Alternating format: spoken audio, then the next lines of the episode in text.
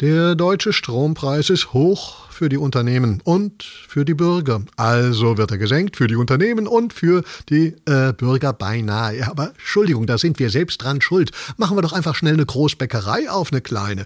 Ich mache zum Beispiel ein süßes Geschäft auf, eine Herrenboutique in Wuppertal mit dem Papst.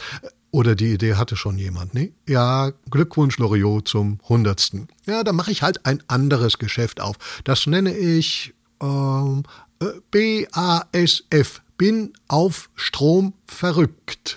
Also nein, ja, Strom wird nicht billiger, wenn ich Olaf Scholz richtig verstehe und er ist ja schließlich der Strohmann. Stroh, Strommann, Strom-Strohmann. So, es ist nicht schlimm, dafür wird für uns alle bald das 49-Euro-Ticket mehr wert, vielleicht 59. Oder es bleibt leider bei 49, aber nicht traurig sein, bis es abgelaufen ist, müssen wir dann nur noch eine Woche warten statt einen ganzen, endlosen Monat lang.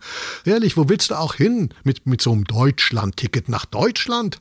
Wenn ein Ministerpräsident, der Herr Wüst aus Nordrhein-Westfalen, schon fordert, Deutschland muss unattraktiver werden, er meint für Flüchtlinge, ach so, äh, dass die sich hier nicht wohlfühlen sollen.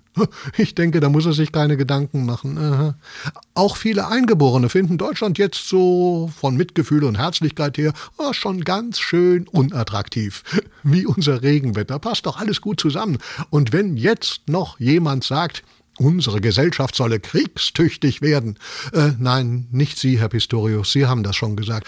Mit all dem fühlt man sich hier so richtig ach, unwohl herrlich.